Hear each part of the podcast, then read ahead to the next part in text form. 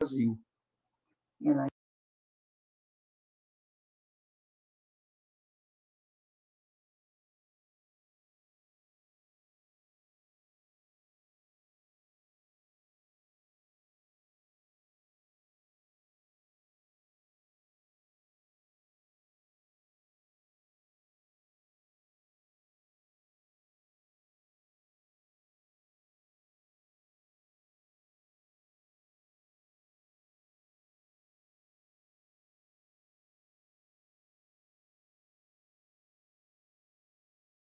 Espaço plural dessa terça-feira, a gente, grupo do Nuances, grupo pela livre orientação sexual.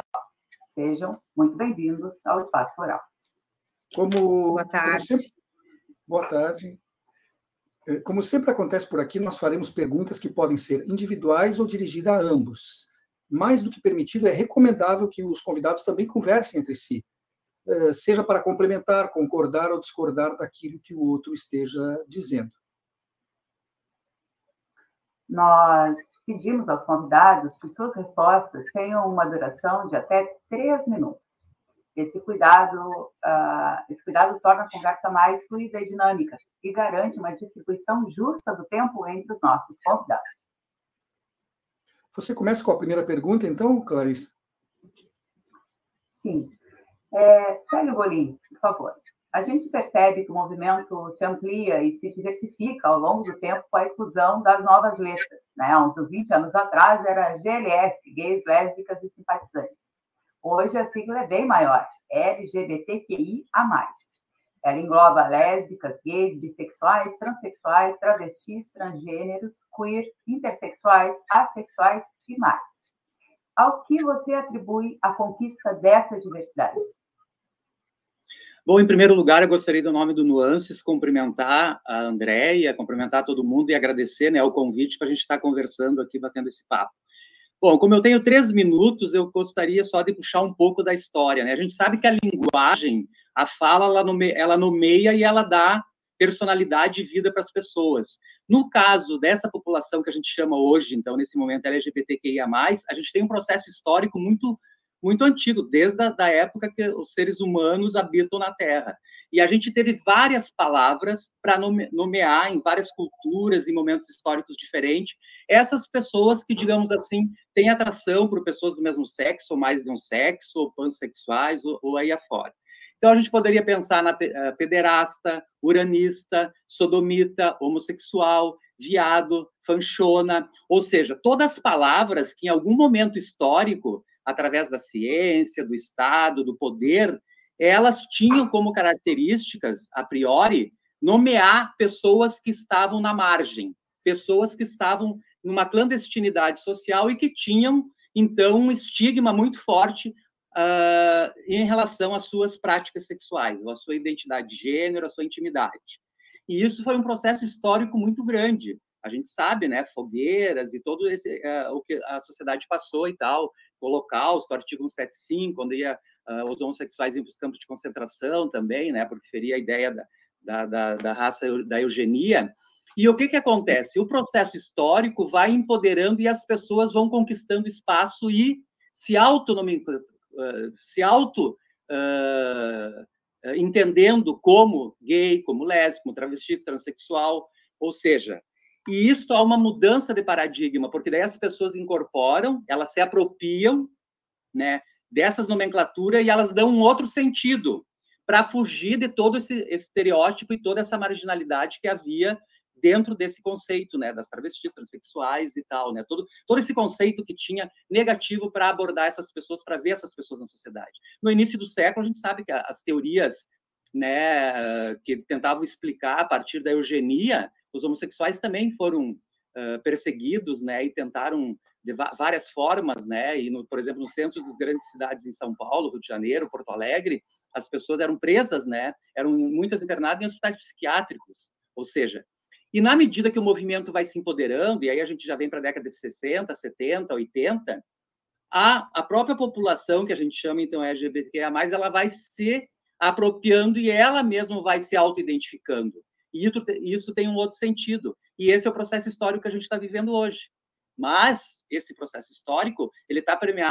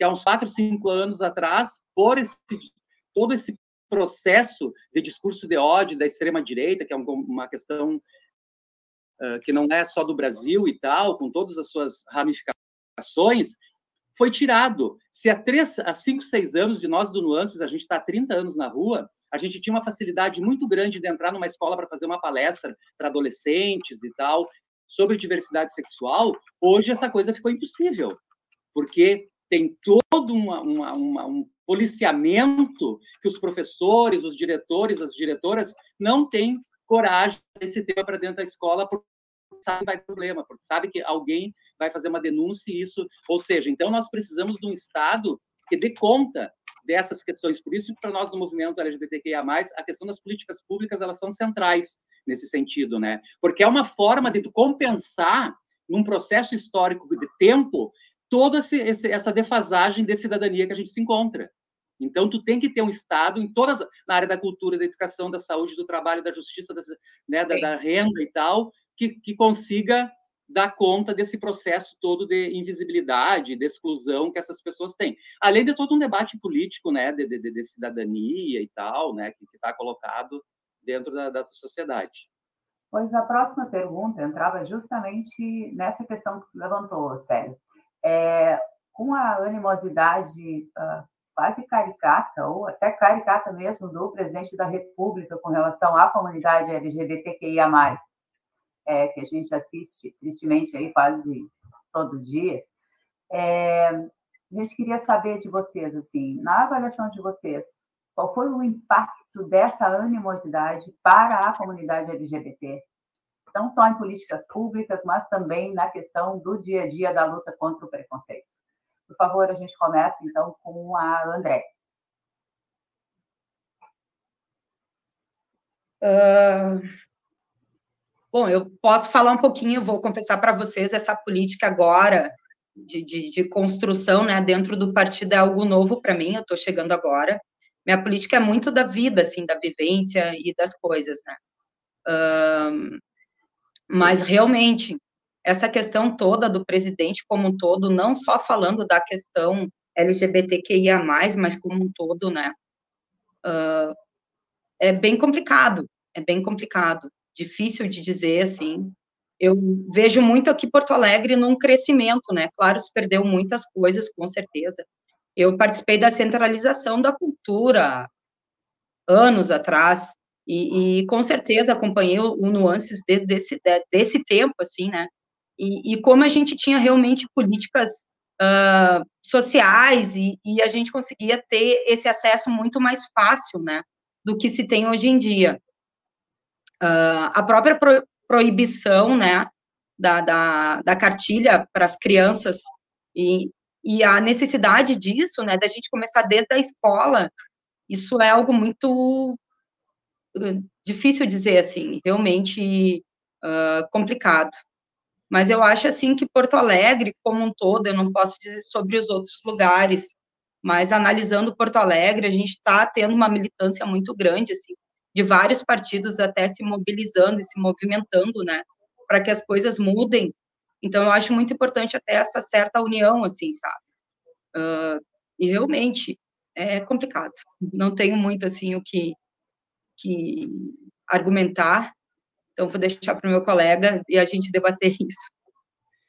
Uh, só para a gente ter uma ideia nessa questão das políticas públicas, há uns 20, um mês, dois meses, um mês e meio atrás, numa escola da Lomba do Pinheiro, um professor falou e deu aula uh, e deixou que o tema de gênero fluido viesse à tona dentro da escola por solicitação dos próprios alunos e a escola praticamente né, sofreu ataques de todos os lados porque uma mãe denunciou e tal e aí a prefeitura também não não teve né a atitude que, que no meu entendimento deveria ter de ficar do lado dos professores que inclusive foram afastados e tal né. Ou seja então a gente olha é só para esse cenário. Mas essa questão uh, do que o Bolsonaro representa ela vai muito além do Bolsonaro os discursos da extrema direita com as questões dos pânicos morais, eles eles invadiram várias eleições no mundo, na Espanha, em Portugal, na Colômbia, na Venezuela, no Chile, no Brasil, ou seja, é um discurso da extrema direita junto com as religiões e o Vaticano tem culpa nisso porque a ideologia de gênero surgiu no Vaticano junto com as igrejas dos Estados Unidos,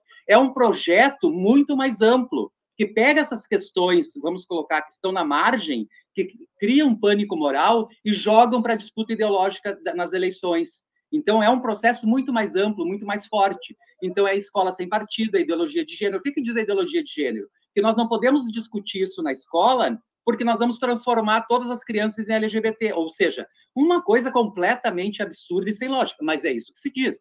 E cola.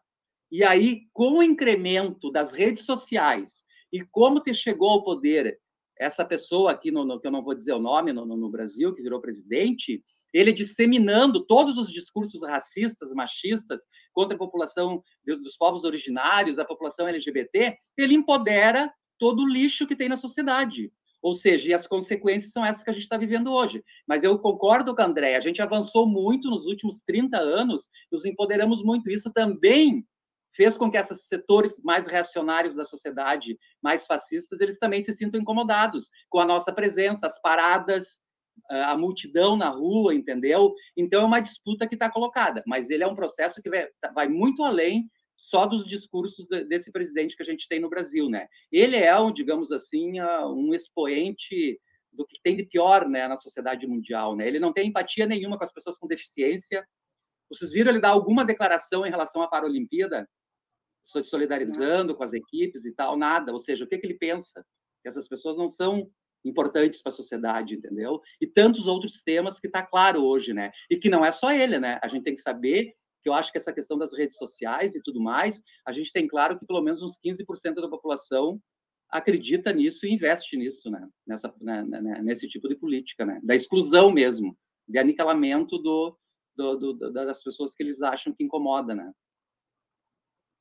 Não, é, até uh, posso só falar. colocar uh, até colocar no dia da posse, né? eu estava compondo a bancada com mais uh, quatro colegas LGBTQIA+. O meu discurso foi, foi tranquilo, foi de boas, assim. Ouvi algumas piadinhas no sentido que lésbica, o que, cervejeira, uh, até a própria jornalista queria saber quem era a, o quarto elemento, né? Digamos assim, porque ela não tinha identificado quem era, né? Porque, ah, como assim ela? Por que, que ela vai assumir, né? Poxa, porque eu sou lésbica. Aí toda a questão. Mas duas coisas, assim, bem importantes e que me deixaram, marcaram muito, foi quando a Natasha, a trans do PCdoB, foi fazer pessoal, o discurso... Do pessoal, do pessoal. Do pessoal, é, desculpa. Ai, PCdoB, aonde eu tô? PCdoB é a Dayana. Uh, do PSOL, desculpa. Uh, maravilhosa, foi fazer o discurso dela, né? Nós todos ali, poxa, no dia do orgulho, e teve um colega, vereador, fazendo posse de arma. Então, isso foi algo sem noção total, assim, que nos deixou muito revoltados. Não vou citar o nome, mas total, claro, de direita. E também um outro discurso de uma outra também vereadora de direita, uh, querendo falar da questão do Burger King, né? Da questão das crianças, que não tinham que envolver crianças nisso, nós somos doentes, enfim, uma série de coisas. Poxa, no dia do orgulho, sabe? Com cinco vereadores representando isso tudo, e, e ainda uh, a gente sendo atacados. Então, foi, foi um clima, assim, meio reverso, assim, daquela situação tão bacana, e a gente saber que tem pessoas que pensam, né, uh, dentro de uma bolha, pensei.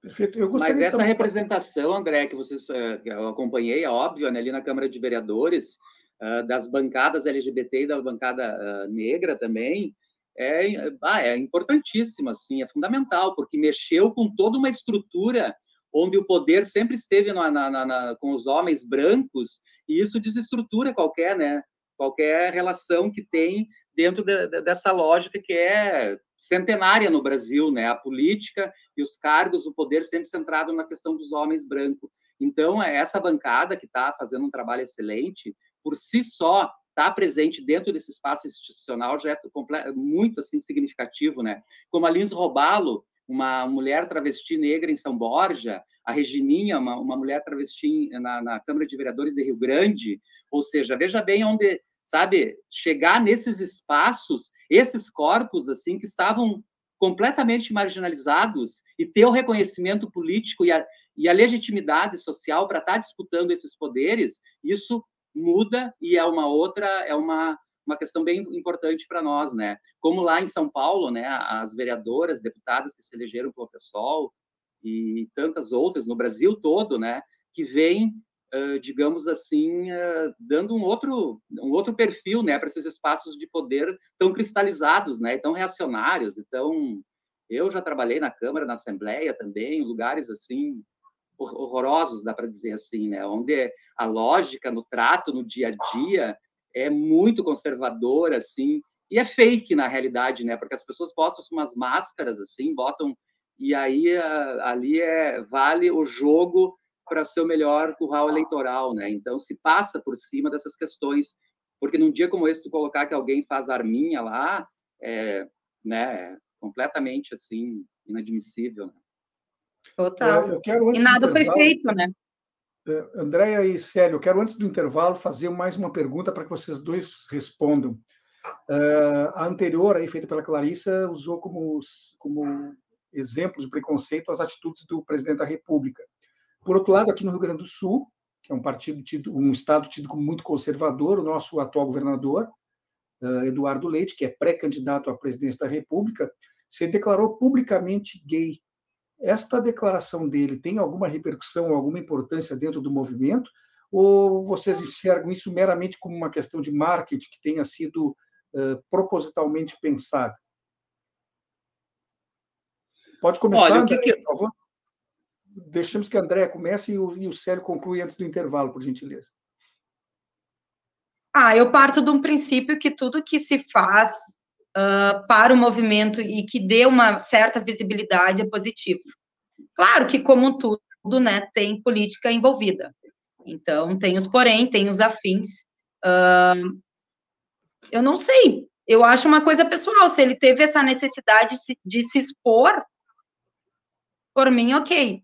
Claro que tem o viés da política, que com certeza foi uma jogada. Eu acho que sim. Porque não se manifestou antes? Por quê? Entende? Então, por que agora? Claro que tem essas perguntas, né? Mas eu parto desse princípio. Eu acho que tudo que se consegue dar uma visibilidade, por menor que seja, é algo positivo. Olha, o que, que eu acho, assim, ó, é difícil, é uma questão assim, porque a gente acaba sendo moralista também quando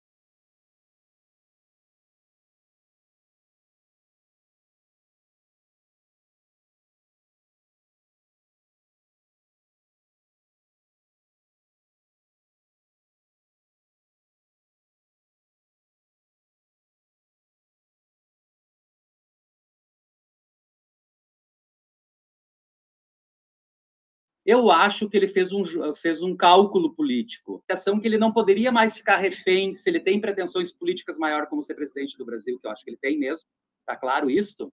E ele disse: olha, eu vou fazer uma jogada, eu vou resolver isso. E resolveu de uma forma muito esquisita, né? Porque sou e não sou, porque sou é... governador, não sou. Sou um gay, jogo, governador, linguagem, gay. Que foi uma estratégia política que ele usou. E porque também dava para ver que tinha toda uma mídia já preparada para dar vazão para essa versão dele para então foi também uma estratégia política porque no meu no meu entendimento ele não tinha saída mais porque ele ia ficar de refém. A pior coisa que a gente tem é quando a nossa sexualidade está de refém e o outro usa dela para nos achacar e para nos tirar proveito político. E ele se percebeu nesse sentido porque ele já estava é, é, colocado né, para o Brasil inteiro, né? Bom, olha o que os caras diziam lá, o próprio Bolsonaro, os filhos do Bolsonaro e o Roberto Jefferson, umas piadas assim eh, do mais baixo nível. Então eu acho que ele aproveitou e mediu, né? E aí é uma questão de, de, de pensar quais os ganhos e quais as perdas, porque é evidente, né? Qualquer decisão política que tu tome, principalmente nessas questões uh, mais objetivas, né, de uma carreira política, tu tem perdas e ganhos, né? Então é isso que aconteceu, assim. Mas é inegável, né, que acaba tendo uma repercussão, assim, porque queira ou não, ele é um governador que hoje todo mundo sabe que ele é gay no Brasil e ele vai ter que levar, levar esta, né, essa questão para o resto da carreira política dele, né? Certo. Muito obrigada. A gente já bateu aqui 31 minutos de programa. Nós vamos chamar um breve intervalo e já voltamos com o Espaço Plural.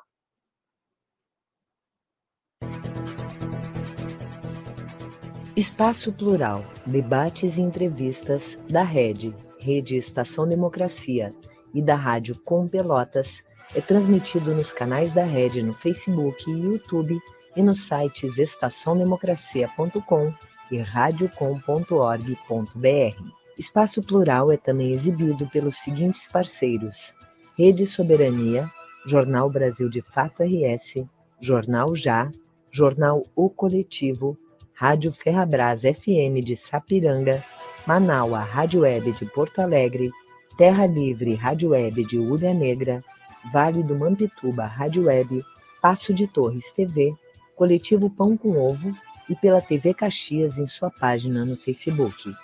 Espaço Plural, debates e entrevistas, conta com apoio da CUT, Central Única dos Trabalhadores, da ADURGS Sindical, Sindicato Intermunicipal dos Professores de Instituições Federais de Ensino Superior do Rio Grande do Sul e da Cressol, Cooperativa de Crédito.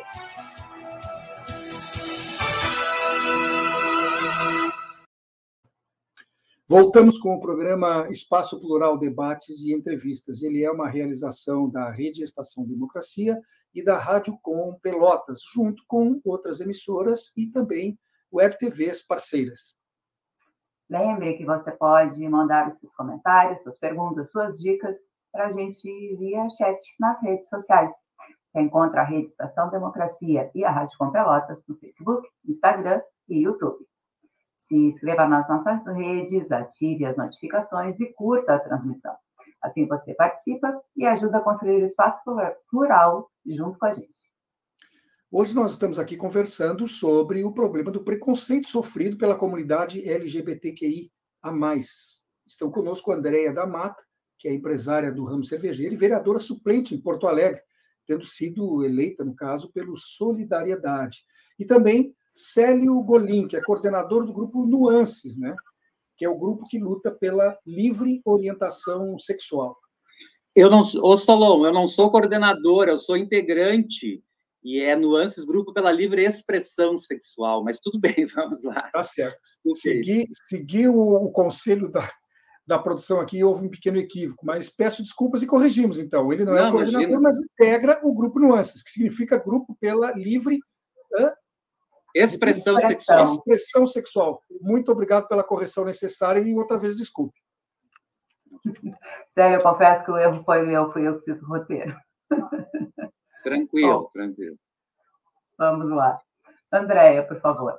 A gente tem visto que as mensagens de ódio estão cada vez mais explícitas né, nas redes sociais como se proteger desses discursos? Quais são as pistas de uma ameaça, que uma ameaça virtual pode vir a se tornar real contra alguém da comunidade? Ah, vou citar mais um caso também que aconteceu com a Natasha também, do PSOL. Uh, ela também teve, quando na, nessa semana, né, que assumiu como vereadora, teve várias ameaças, inclusive ela também foi até a, a delegacia, deu parte. Eu acho muito importante isso, a gente relatar o que está acontecendo e não deixar simplesmente passar, tudo bem, mais um, enfim. Então, a gente tem que começar por aí, sabe? Não mais nos calar, a gente precisa sim falar, as pessoas ter, precisam ter essa plena consciência de que uh, o respeito existe, infelizmente as redes sociais elas vieram para o bem e para o mal, né? Eu mesma recebi também várias coisas ali no sentido de, como assim? Porque tu tá com essa bandeira? Uh, claro, não ameaças uh, iguais, né? A que a minha colega recebeu, mas também ameaças no sentido, assim, de colocação até de partido e, ah, sai daí, não sei o quê. Então, o que, que eu fiz? Eu acabei excluindo essas pessoas porque realmente elas não têm que estar nas minhas redes sociais, né? Eu acho que uh, se uma pessoa não tem a mesma ideologia tua, não tem por que tu perder tempo debatendo, né? São coisas que tu não vai conseguir incluir, tu não vai conseguir entender.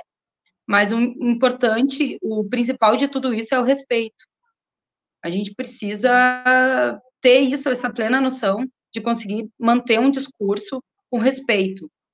Infelizmente, existe muito ódio, né, entre o, é, essa questão de esquerda, direita e quem está no meio, e, enfim, eu acho que se perde muito tempo até em questão de conseguir realmente concretizar e fazer algumas políticas necessárias.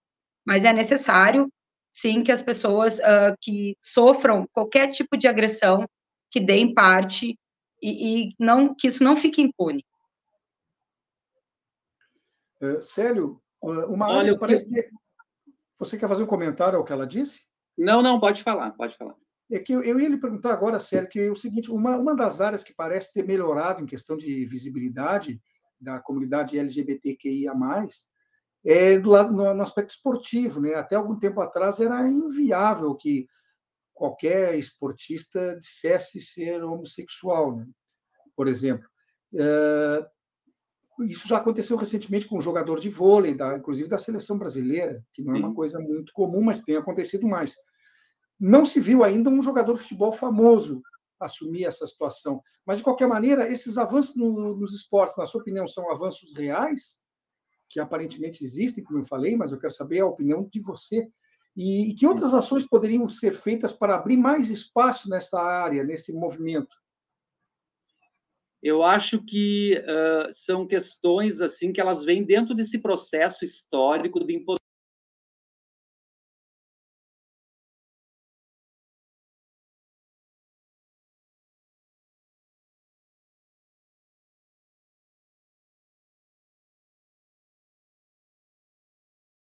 mais. Esse empoderamento, essa visibilidade e toda a sociedade fez com que essas pessoas se sentissem à vontade para assumir a sua sexualidade, a sua identidade de gênero. E eu acho que isso foi uma mudança de paradigma bem importante. O fato do Douglas assumidamente gay, e não é um gay assim, digamos, discreto, que, o que, que acontecia antes, numa seleção brasileira, podia ter um jogador gay, mas ele ia estar, tá tá no armário, que nem a gente fala, né? Ele não, e para estar numa seleção brasileira masculina não é pouca coisa, tem um significado. Então, isso mudou muito esse aspecto. Por exemplo, outras coisas começaram a acontecer. Denúncias de assédio sexual, que sempre existiram. Por quê? Porque essas pessoas também se sentiram empoderadas. Denúncias de racismo dentro do, do, do esporte, que já vem né, no futebol, a questão do racismo já é uma coisa que já está muito, uh, digamos assim, presente, né? Sempre teve e tal, né? Na história do, do, futebol brasileiro, a questão do racismo ela vem, né? Permeando toda a questão do esporte. Então há uma mudança grande no futebol, que é o futebol tradicional, que no Brasil tem toda essa ideia de afirmação de masculinidade, eu acho, e não só no Brasil, no mundo todo, eu acho que ainda falta muito, entendeu? Eu acho que para quebrar isso, essa lógica, ainda é uma resistência muito grande, as torcidas organizadas, sabe que, que são as torcidas de, de muitos times não aceitam dessa questão, mas ao mesmo tempo Veja bem, os clubes, nas datas 17 de maio, 28 de junho, vão iluminam os estádios, colocam o seu emblema, o seu brasão com as cores LGBT assumindo, né, contra LGBTfobia, contra, né, ou seja, isso também tem um significado, porque isso também mexe. A outra questão é que dentro dos clubes de futebol, e eu acho que essa é uma questão importante, é que está surgindo, alguns mais institucionalizados e outros mais de fora, torcidas organizadas feministas, como o coletivo Eles Vivem, na, na, do Flamengo, de vários uh, times do Brasil, do, do, do, Grêmio, do Inter, o, Povo do Clube no Internacional, que é uma torcida organizada feminista, uma, uma torcida organizada negra, que tem disputa interna com cadeiras, com representatividade dentro do clube, a Tribuna 77 no Grêmio, vários coletivos em várias cidades do Brasil e clubes como o Bahia, por exemplo, como o Remo, que tem departamentos que trabalham com a questão da diversidade, e isso é fruto desse processo de empoderamento que vem acontecendo no Brasil. Então, eu acho que é um ponto positivo. A gente não pode uh, também né, achar que é, tudo está perdido, porque acho que isso tem um significado importante, assim, né? E tu vê nas Olimpíadas as atletas, os atletas se assumindo LGBTs, nas, nas Olimpíadas anteriores era muito era praticamente impensável isso, né? A questão da identidade Sim. de gênero. Isso, olha, isso pesa. Isso tem realmente uma questão bem bem importante assim, né? Pra, é uma repercussão pro, pro, pro, forte, né? A mídia, a mídia repercute isso, isso é, tem valor, né? Agora, eu acho que a mídia, a gente critica muito a mídia e tal, né? Eu imagina, né? Criticamos um monte porque a mídia vai se movendo a partir do interesse do capital em si, né? Então, para resumir é isso. Mas ao mesmo tempo, o poder que tem de, de, atingir, de entrar na casa das pessoas, por exemplo, veja bem no interior, uma família lá que tem um gay, uma lésbica, uma travesti, um transexual, que tem toda aquela. Dali um pouco na novela, a discussão está tá explícita, entendeu? Está colocada. Então, isso acaba tendo um peso. Se a gente vai nas cidades do interior, que eu sou de uma cidade do interior, cidade de Nonoai, na época que eu era adolescente, nem se falava no assunto. Era, era simplesmente nem se abordava, né? Nem em piada, só para ter uma ideia. E hoje eu vou para lá, eu vejo os adolescentes gays até de mão dada, eu vi lá entrar numa, numa, num bar, as gurias jogando futebol, muitas mulheres jogando futebol, o que é uma coisa extremamente significativa, ocupando outros espaços, né? Então, isto vai mudando, interferindo né, nesse processo. Por exemplo, as jogadoras da seleção feminina de vôlei assumindo que são Sim. lésbicas, assumindo as namoradas, ou seja, isso acaba impactando mesmo né, nesse processo de, de empoderamento e de visibilidade. Né? É um conjunto de fatores que está colocado né, na, na sociedade brasileira que eu acho que é fruto desse desse empoderamento que a gente teve nesse processo histórico. Eu acho que as paradas livres foram uma mudança de paradigma, porque as paradas, não é só as paradas livres, as paradas gays, LGBT e tal, cada cidade tem um nome e tal, porque o que, que acontece?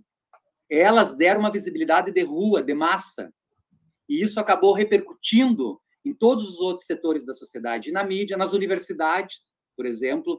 Hoje, na época que eu estudava, estudei na URGS, tu, tu, entrava na sala de aula, tu virava hétero, entendeu? Hoje os alunos, eu faço essa brincadeira, assim, essa analogia, os alunos andam, andam, entram na sala de aula com uma bandeira nas costas. E se o professor tiver uma atitude LGBTfóbica, eles já falam, já brigam, já discutem no centro acadêmicos, ou seja, há uma outra forma. O próprio, a própria ciência, a própria a construção de, de, de, de conhecimento, ela aborda essa, essas questões já num outra, numa outra, eh, numa outra, digamos, numa, numa outra perspectiva, né?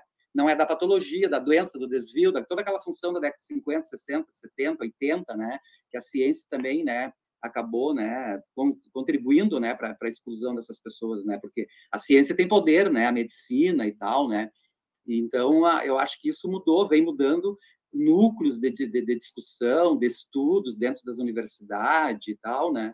Então, esse é um processo bem rico, né?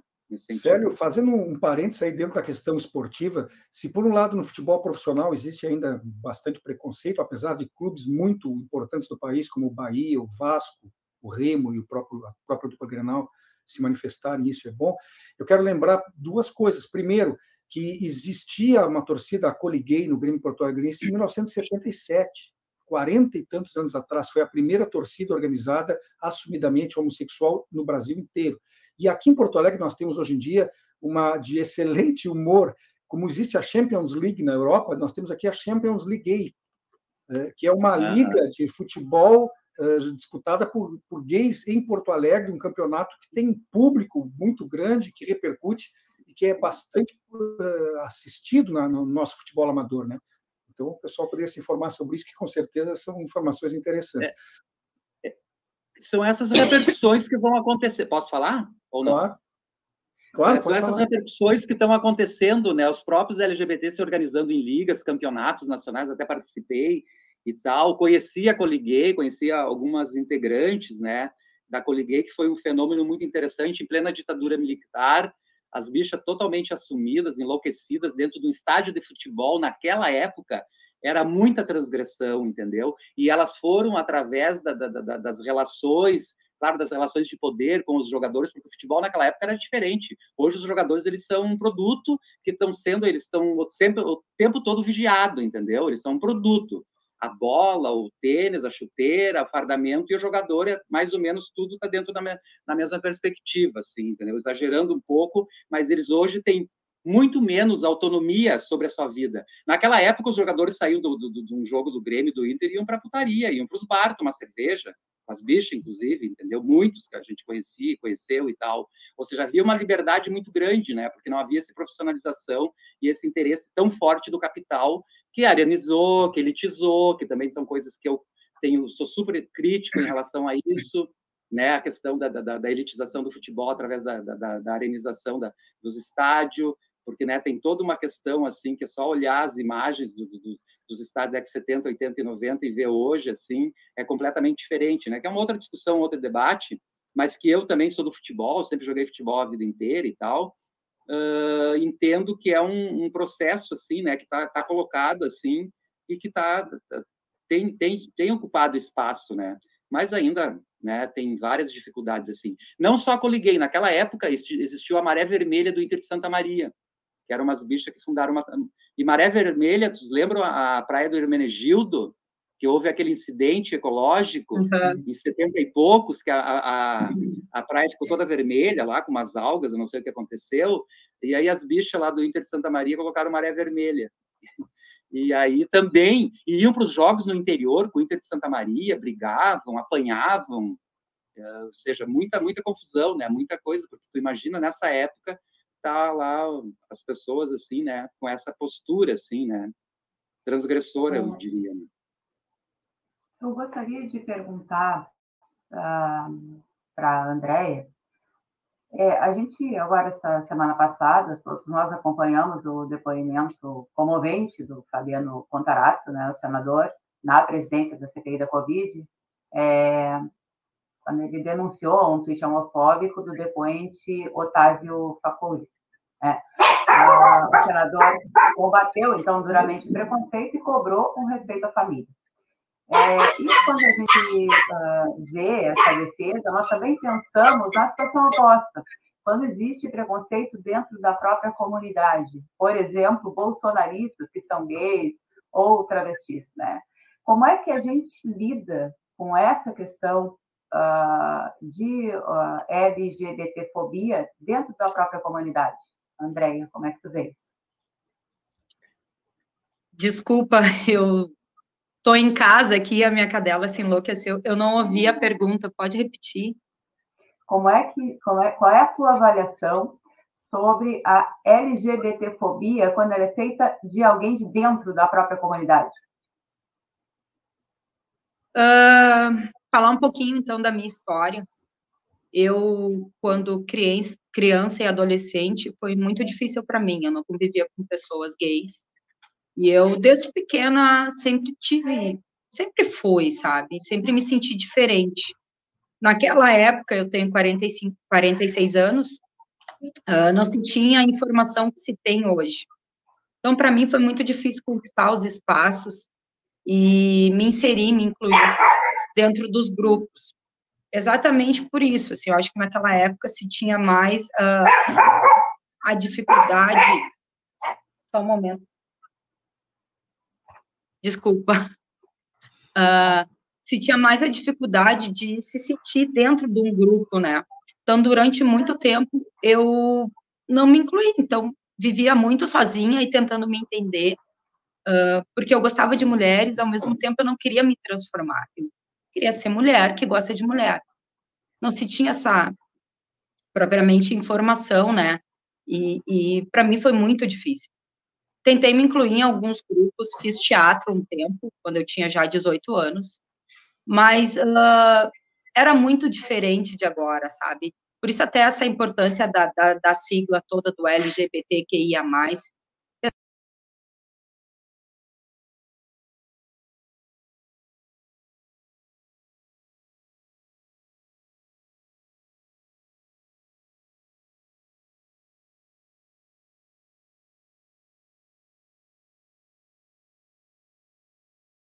se identificar grupos uh, dentro da comunidade de aceitamento, porque é aquela coisa assim, teu sofrimento uh, não é igual ao meu. Tu é tranquilo, tu é branca, uh, tu é mulher, tu não, não tem esse sofrimento. Mas ninguém sabe o que, que eu passei internamente. Uh, o, o, meu ciclo de vida sempre foi mais hétero, em questão de trabalho, em questão de vida, em questão de tudo. E sempre foi uma questão muito de, muito, muito sempre de ter que me empoderar, que ter que estudar muito, que ter que uh, ter que me destacar dentro desses grupos. Então, eu tive, sim, meu, meu, meu, meu sofrimento, eu também passei as minhas dificuldades, eu entendo que nenhuma dificuldade do um não é a do outro, e que tem pessoas, sim, principalmente as pessoas trans, sofrem muito, muito preconceito. Mas, uh, infelizmente, mesmo dentro dos grupos, assim como qualquer outro grupo, né, pode falar de política, a gente pode estar dentro de um grupo de direita, de esquerda, sempre vai ter as, contra as contradições, e nada é perfeito, né? Nenhum grupo é perfeito. Mas só colocar, assim, que que existe, infelizmente, e tem as ideologias, cada um tem as suas ideologias, eu tento sempre uh, entender muitas pessoas, mesmo porque eu também não sou perfeita e eu sei que várias coisas que eu penso não é de acordo com o que outras pessoas pensam, até mesmo dentro do meu partido eu tenho as minhas divergências. Como eu falei, é um partido novo e para mim está sendo uma construção árdua, porque é complicado, não tem propriamente uma diversidade e eu estou aqui, estou tentando criar uma representatividade e também trabalhando num setor totalmente masculinizado, né, que é o da cerveja artesanal. Eu também já venho nessa luta aí há mais de 10 anos e não foi fácil participar de workshop, participar de, de, de cursos e só eu de mulher. Uh, já ouvi dentro do meu próprio trabalho que eu não teria oportunidade que seria uh, dita porque eu era mulher, porque eu era gay e que os donos, os proprietários queriam um homem, porque o homem é mais capaz para direcionar um bar, enfim. Então, tudo foi muito difícil, sabe? Eu acho que com tudo, assim, em todos os setores, em tudo na vida, quando a gente se coloca numa situação que não é se colocar, né? Até teve uma fala do, do presidente do, da Câmara que ele disse, quis falar algo legal, assim, e acabou falando uma coisa meio que, como é, agora não me lembro que as pessoas escolhem, a gente tem que respeitar as escolhas das pessoas. Eu não escolhi ser lésbica, eu não escolhi ser diferente, entendeu? E eu não sou diferente. Essa é a questão, né? É, as pessoas olham muito nessa questão de, de, de as pessoas ai, querem ser isso, quer ser aquilo, quer. Não, gente, parou. Nós somos pessoas, eu acho que a gente tem que partir dessa coisa de, de sexual, sabe? Não interessa aqui lutando como todo mundo pela minha sobrevivência, pelo meu ganha-pão, com respeito, com dignidade, pagando os meus impostos, e é desse jeito que eu quero ser tratada e quero ser vista. Perfeito. Eu, eu quero aproveitar como gancho essa colocação uh, da Andréa, que entrou aí falando sobre o mercado de trabalho, né?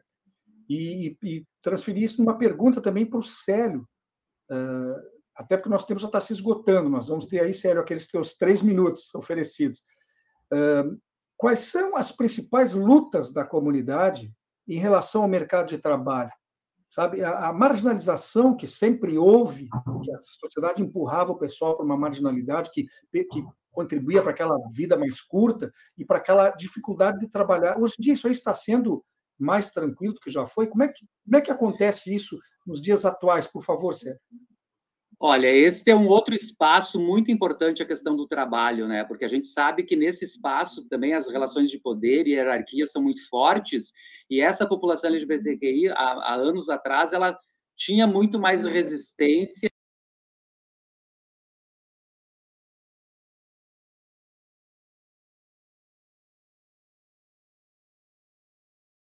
e enfrentava muito mais dificuldade. Conheço amigos da minha geração, né? Hoje parece que está tudo, sei lá como.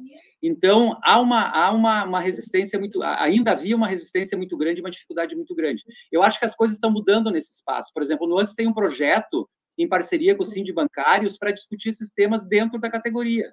É um projeto que tem várias atividades e tal, ou seja, então Uh, essa, esse debate, as centrais sindicais também estão abrindo os olhos para pensar sobre isso, os outros espaços, mercado, né? As próprias empresas criam setores e tal, tem analisar qual é os objetivos e tal, mas com a população LGBT, eu passei numa academia aqui no Oswaldo Aranha, tá a bandeira LGBT dentro de uma academia e tal, né? Ou seja, a gente vê que tem uma movimentação que está ligada a essas questões do mercado também, né? De discutir isso dentro dos espaços, professores assumindo LGBT, uh, trabalhadores e trabalhadoras e tal, né? Mas eu quero, para complementar, eu vou puxar a pergunta da Clarissa, essa questão de ter, ao preconceito dentro da, da, da, da, vamos assim dizer, da população ali LGBT. Eu acho que uma coisa que a gente não pode é pensar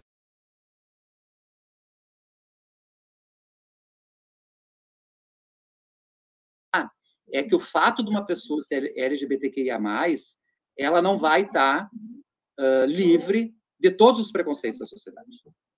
Inclusive, por incrível que pareça.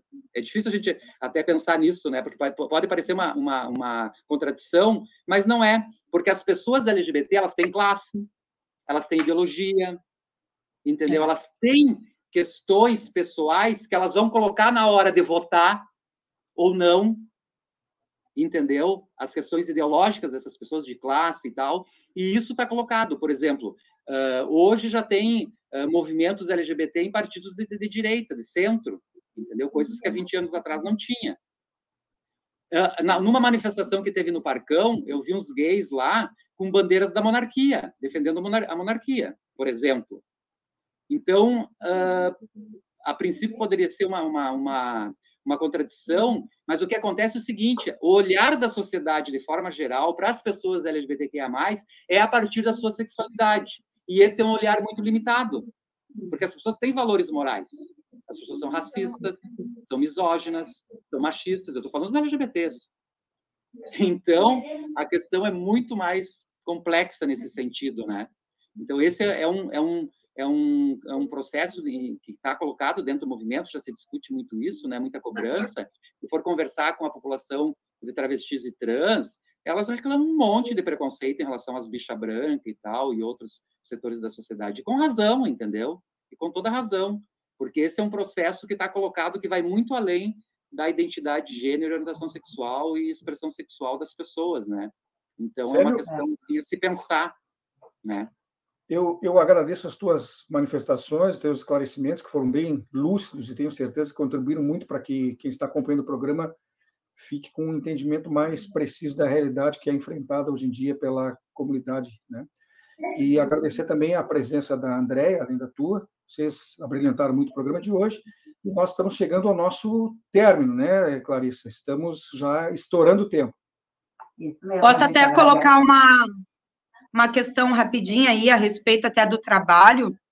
Eu estou abrindo, eu estou abrindo agora, sábado vai ser a primeira turma uh, de workshop de bar, onde eu vou ministrar, passando um pouquinho como desenvolve o bar, né, toda a questão gerencial, e passar também os primeiros passos uh, ah, para o pessoal entender um pouquinho sobre cerveja artesanal, eu sou sommelier de cerveja também, e a questão de chopp, extrair para exatamente isso, para oportunar, para dar oportunidade para o pessoal se inserir, entrar no mercado já tendo uma noção. E eu estou disponibilizando de vagas free para a nossa comunidade LGBTQIA+. Eu acho que a gente começa por aí, a gente precisa ter oportunidades, profissionalizar, e, e se cada setor conseguir poder repassar um pouquinho, né, dar um pouquinho de oportunidade, eu acho que é um bom começo. Perfeito. Obrigada, Andréa. Feito o marketing da Andréia, o pessoal pode entrar em contato com ela, isso seria muito importante, muito interessante. Obrigado mais uma vez, Andréia, obrigado mais uma vez, Célio, e é com você, Clarice. Eu agradeço a participação dos nossos dois entrevistados, muito obrigada. É, e falo aqui para os nossos ouvintes, internautas, quem ainda não curtiu ou compartilhou a nossa transmissão, por favor, faça isso. Assim você ajuda a ampliar a diversidade também no jornalismo. O programa volta amanhã às duas da tarde para conversar sobre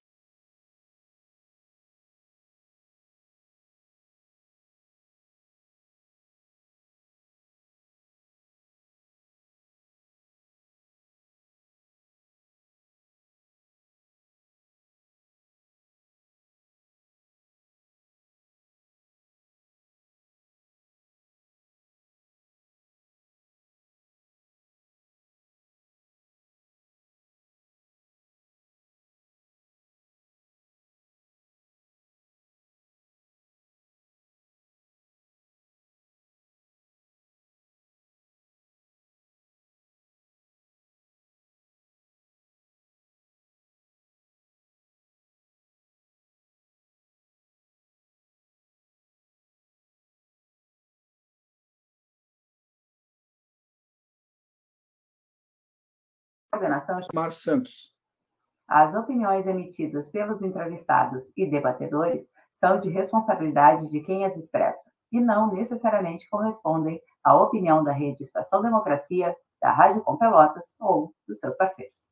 Estamos terminando o programa de hoje, lembrando que a epidemia de coronavírus não acabou. Portanto, faça vacina, mantenha o distanciamento social e use máscara. Você estará contribuindo, colaborando para preservar não apenas a sua própria vida, como também das demais pessoas. É uma questão de respeito e de cidadania. Até amanhã. Até.